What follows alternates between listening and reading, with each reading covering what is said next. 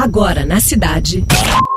Cidade Sustentável. Cidade Sustentável. Produção e apresentação: Flávio e Ricardo Nere. Boa noite, caros ouvintes. Queria propor uma reflexão. A empresa em que você gasta seu dinheiro tem ética? Você devia fazer esse exercício toda vez que bota a mão no bolso?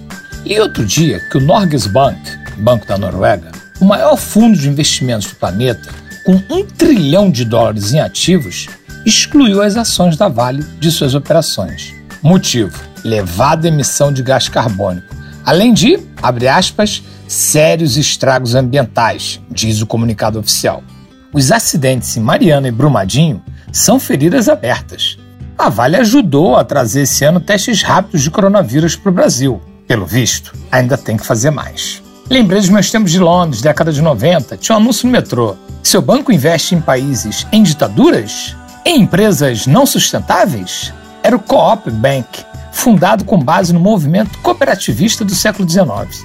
Ele ainda existe, pesquisei hoje na internet. E você, ouvinte, sabe onde seu banco investe seu dinheiro? Minha amiga Flávia, jornalista e consultora ambiental, escreveu outro dia sobre consumo responsável. Diz o texto: em cenários de incertezas, o tema caiu como uma luva nesses meses sabáticos de pandemia. É uma grande oportunidade para repensarmos nossas decisões de compra. Fecha aspas. A Flávia tem razão. Já existe o Pink Money e o Black Money, iniciativas para monitorar as ações das empresas, propor consumo das que têm responsabilidade social.